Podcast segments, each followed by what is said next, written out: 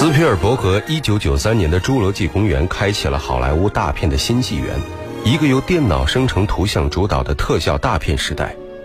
这部影片里活生生的恐龙证明了电脑特效可以令幻象与真实之间的界限完全消失。在2018年6月15日，比北美6月22号上映还早了一周。美国科幻冒险影片《侏罗纪世界2》在中国上映，这是《侏罗纪世界》的续集。也是侏罗纪电影系列的第五部，《侏罗纪公园》曾经是有着三部故事的系列影片。那么，其中第二部影片叫做《失落的世界》，您还记得这是一部讲述什么样的故事吗？大家晚上好，这里是今晚我们说电影，我是英超。今天我们在永恒记忆单元一起来分享的是好莱坞科幻影片《侏罗纪公园》第二部《失落的世界》的故事。《侏罗纪公园》的革新是技术性的。但是更重要的是，它很受欢迎，而三 D 化的恐龙是不是更可怕呢？至少澳大利亚分级委员会是这么认为的。在看过史蒂文·斯皮尔伯格转三 D 的《侏罗纪公园》后，他们把影片原先的 PG 级提升至 PG- 杠十三，这也许是电影史上第一次出现同一部电影因为加入三 D 效果而定级不同的情况。接下来，我们一起来分享《侏罗纪公园》第二部《失落的世界》。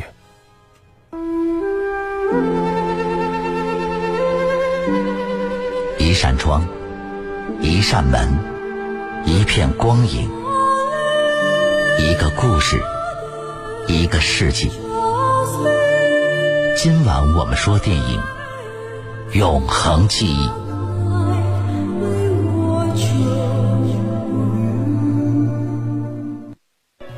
《侏罗纪公园》第二部《失落的世界》。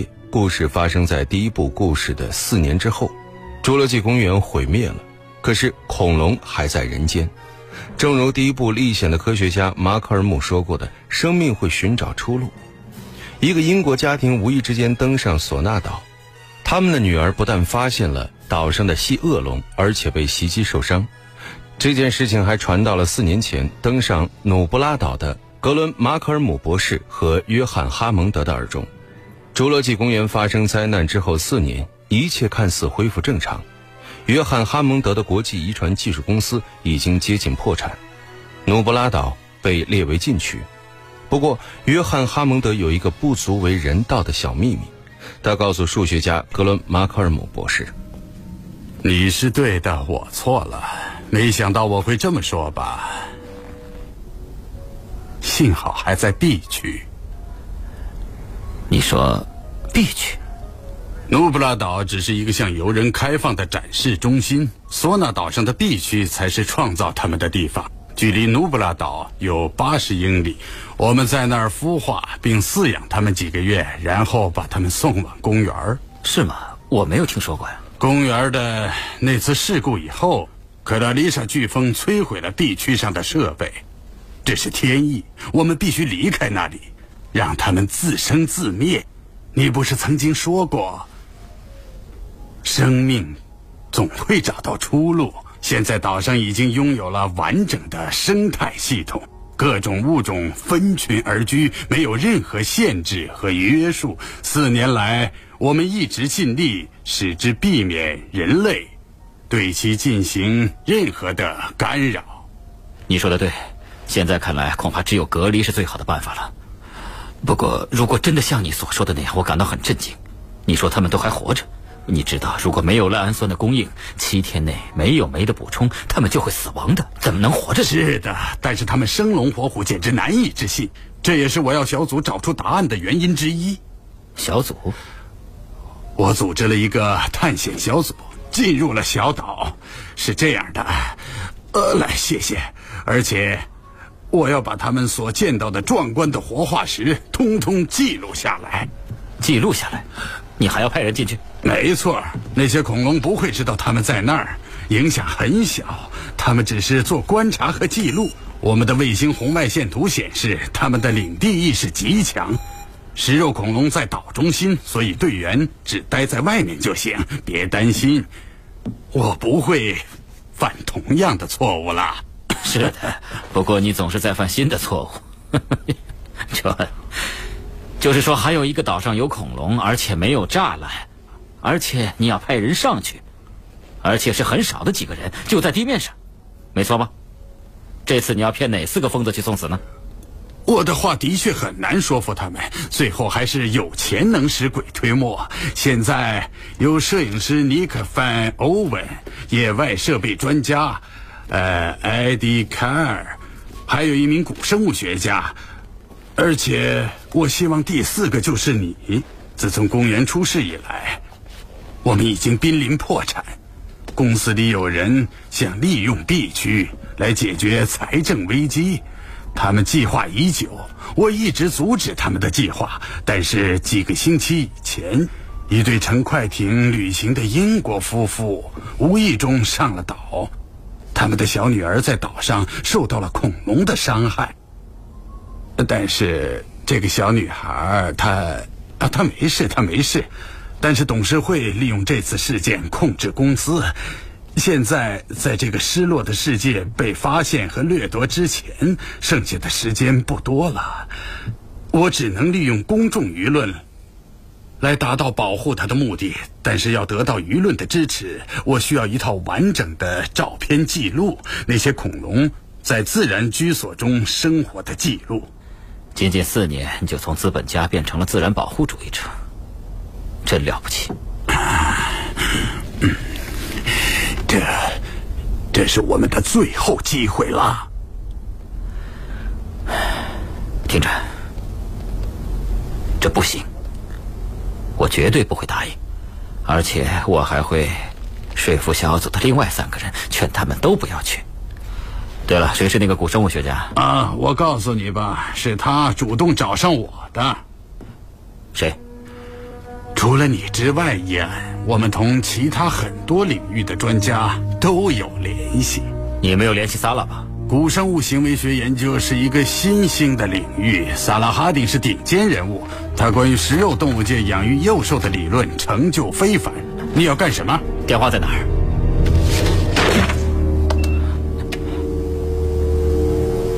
太迟了，他已经到了。其他三个人将会在三天后和他会面。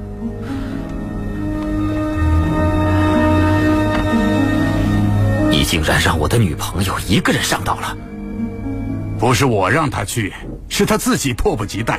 她之前就在圣地亚哥的公园里做一些研究，飞机到那儿只需要几个小时。他很坚强，对他自己的第一次啊，拿着第一次尝试，他绝不会动摇。他很有使命感。他还说什么观察而不受干扰？你也知道，他在公园受伤以后去找过你。他还去过哥斯达黎加的医院，问人家那些谣言到底是不是真的。你自己想留名青史我不管，但是请你不要让其他人白白送死。哦，他会没事的。他花了好几年的时间研究非洲的猎食动物，他知道在下风口扎营，他很清楚。他现在在研究些什么？现在已经不是一次研究行动，而是一次营救行动。现在就出发。为了救女友，马克尔姆博士马上动身，和另外两名队员汇合一起抵达了索纳岛。可是没想到，他的女儿凯莉也偷偷溜上了他的车，跟他一起到达。为找到莎拉，马克尔姆博士和摄影师尼克、野外设备专家艾迪开始徒步行进。我在哈丁博士的电话里放了感应器，我们应该能接收到信号。我真欣慰。不要乱按。我们现在的位置就在他的位置，他应该就在附近。那边。突然，马克尔姆看到了莎拉的背包，包上满是破洞。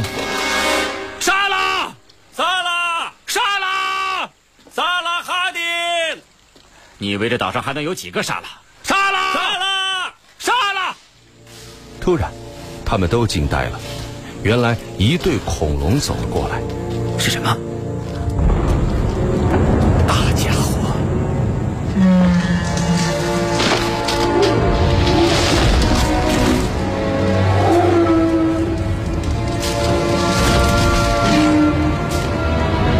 哇，天哪！这是什么？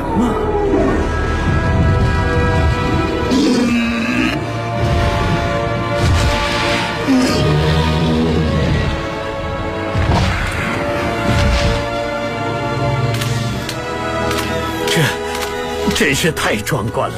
一开始总会说呜哇，不过过一会儿剩下的就只有尖叫，还有逃命了。尼克爬到高处，一个劲儿的拍照，而这也惊动了正在拍照的莎拉。尼克，看来你是捷足先登了，莎拉。是的。伊人，我一辈子也想不到汉蒙德会把你找来。你好，艾迪。你好，莎拉。有巧克力条或者别的吃的吗？我都快饿死了。看到那些恐龙了吗？那是一家子，父母和他们的子女。我看到每一个巢穴里都有破碎的蛋壳。刚孵出的幼龙会在巢里待上很长时间，这个是我的观点。假如能够看到多一些的巢穴，就能证实这个观点了。你没有受到攻击？没有，它是我的幸运背包，它一直就是这么破破烂烂的。好吧，莎拉。那是相机吗？借我用下好吗？我马上就回来，我保证。莎拉朝尼克的方向走过来，见到了马可尔姆和艾迪。莎拉，哈蒙德通知你的时候，你为什么不跟我说一声呢？啊？因为我知道你一定会阻止我的。我应该把你绑在床上。我知道他们为什么没有赖氨酸也能够生存下来。我才不管呢！你看那些素食恐龙，他们吃的是鬣蜥豆、大豆以及其他富含赖氨酸的食物；食肉恐龙则是以素食恐龙为食。于是，嘿，等等，嘘嘘，待在这儿别出声我马上回来。在那别动！别过来！莎拉拿过相机，继续靠近恐龙，甚至走到了恐龙面前，并且伸手摸了摸它。他靠得太近了，他在干什么？太近了，他靠得太近了。他忍不住摸它了，他确实忍不住了。可他为什么非得摸它？真勇敢！他一看到新鲜的东西，他就忍不住，非要去摸。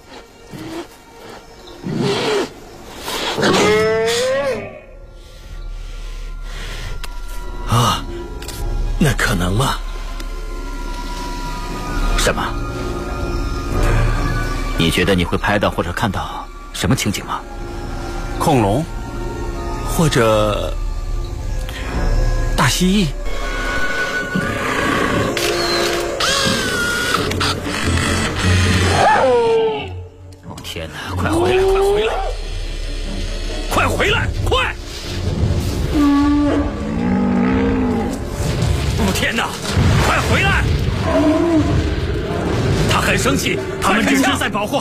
我也是。可是，莎拉没有回来，而是跑到了三只恐龙中间。马可尔姆三个人都紧张死了。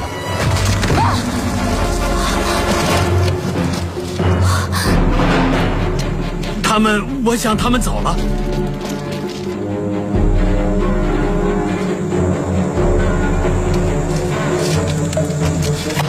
哇，简直惊心动魄！有人拍了一辈子照片，也没见过这么精彩的场面。哇，现在应该给我颁发普利策新闻奖。评比结束，其他人不必来了。我要感谢每一个输家。别抽烟，恐龙几英里外就能闻到。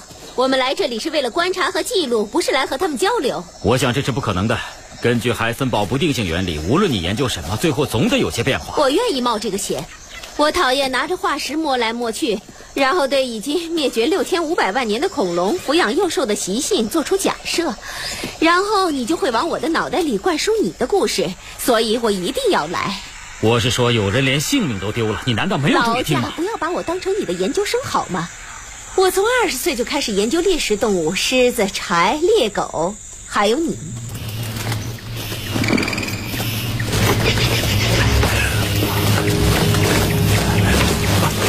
哪儿着火了？我正试图改变百年来的教条。恐龙被形容为残暴的大蜥蜴，而那些父母抚养幼龙的行为，现在正好可以推翻这个观点。罗伯特·伯格他说暴龙会抛弃幼龙，现在我能够证明他的观点是错误的。火！马可姆博士营地有火！火是凯利点的，他无非是要给大家做饭。可是马可尔姆首先想到的就是要送凯利回去。然而就在这时，恐龙再度现身的消息也吸引了哈蒙德的国际遗传公司的注意。他的侄子小哈蒙德雇佣了一批捕猎队，准备将恐龙捕捉到之后送到美国本土的圣地亚哥公园展出。捕猎队捕获了许多恐龙，并且关入铁箱。同时，他们的最大目标是一只成年的霸王龙。为达到目标，他们首先捕捉了一只幼年霸王龙，并且引诱成年的霸王龙进入陷阱，打埋伏枪。但这一切被数学专家马可尔姆团队目睹了全部过程。于是，数学专家马可尔姆团队的圣师尼克和他女朋友莎拉趁天黑时偷偷潜入捕猎队的营地，放出铁笼子里的恐龙。逃出来的恐龙四处攻击捕猎队。马可尔姆等人救了受伤的幼年霸王龙，他们回到营地上为小霸王龙治疗，却被成年霸王龙误以为他们要伤害幼兽。马可尔姆团队的设备被彻底破坏，野外设备专家艾迪惨遭恐龙所杀。随后，他们与捕猎队会合，两方发生了争吵，但是由于双方通讯设备都损坏了，他们决定开始寻找一个废弃的村庄，以利用那里的地热电台。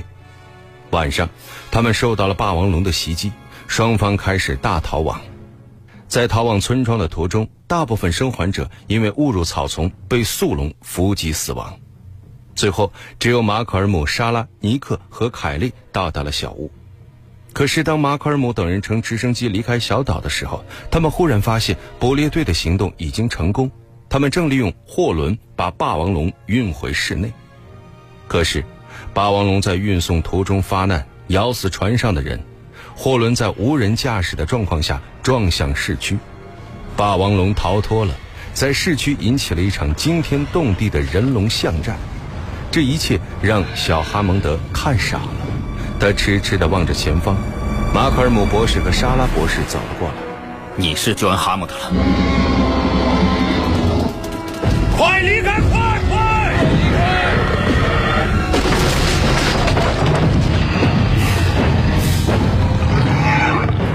他为什么没有麻醉？他中过两支麻醉镖，剂量超过十毫克。那会让他昏迷的。他停止了呼吸，就给他用了兴奋剂以减轻症状，但不知道该用多少。哦，不知道该用多少，你们就给他解除了麻醉。他现在处于发作性睡眠状态，他现在醒好了好了，我们有备无患。船上还有其他的恐龙吗？没了。那只幼崽乘飞机过来，我们用它来使它平静。嘿，你们把幼崽带来了。它很安全。爹，那只恐龙有些脱水，首先它会找个水源，然后它就会找它的孩子。是，我现在我们所有的装备都在这儿，得把它弄回到船上。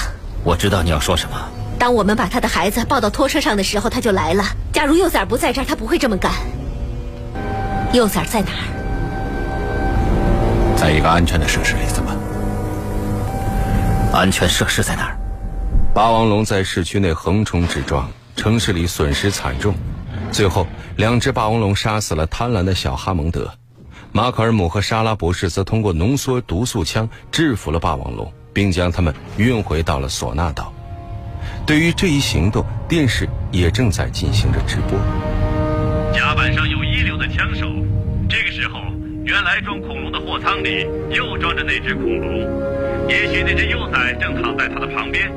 据我们推算，他们快接近这次行程的一半了。吉姆，你在那儿能听见我吗？是的，能听见伯纳德。我们有一半的行程就要到岛上了，距离我们现在的位置有二百零六海里。船的航行速度是二十节，将在东部时间上午十一点半到达。海军极度关注那件事，已经安全了。看看我们的周围不断壮大的护卫队，就知道圣地亚哥事件不会再有机会发生了。好极了，现在让我们来听一段录音，这是今天早些时候对 John Hammond 的采访。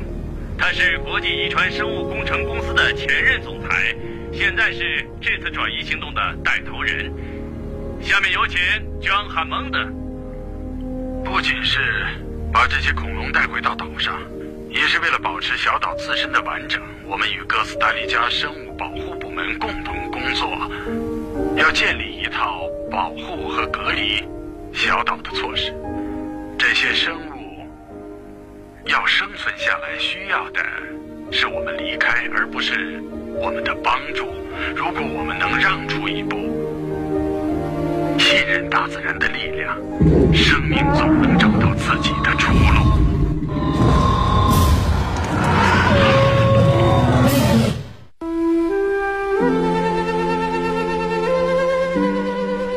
扇窗，一扇门，一片光影，一个故事，一个世纪。今晚我们说电影《永恒记忆》。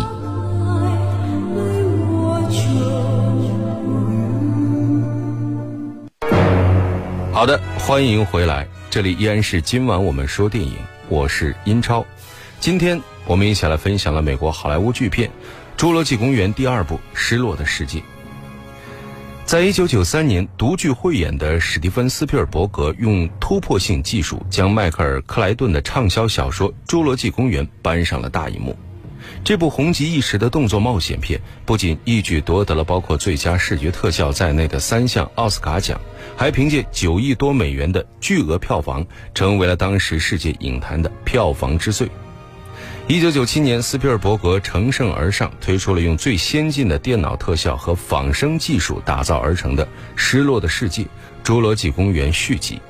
影片以九千二百七十万美元创下了首周票房的纪录。那么这一记录被保持了四年半之久。不过，最终全球票房二点三亿美元，和第一部相比差距甚大。此外呢，这部影片还赢得了奥斯卡最佳视觉特效奖提名。